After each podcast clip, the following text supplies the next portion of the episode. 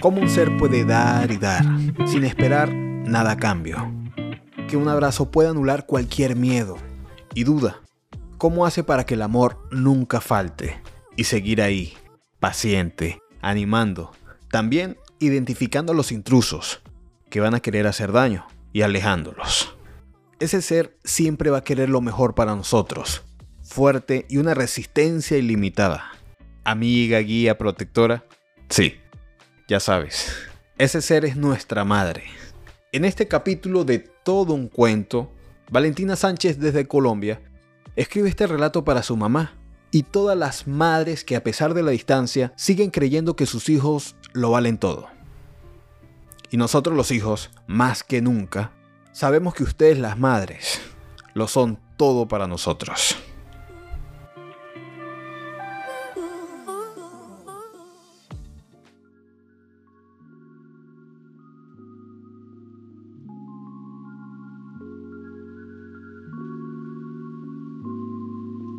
La grandeza de mamá.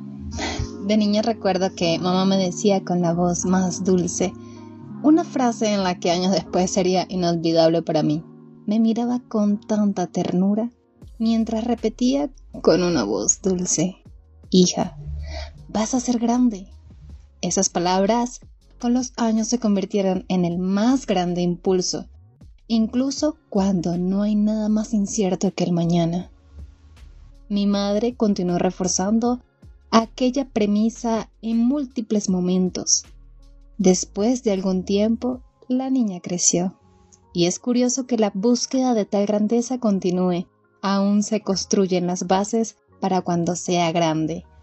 A propósito, ¿en qué etapa de la vida se está suficientemente grande? ¿A qué se refería mi mamá con eso? Definitivamente no hablaba de mi estatura.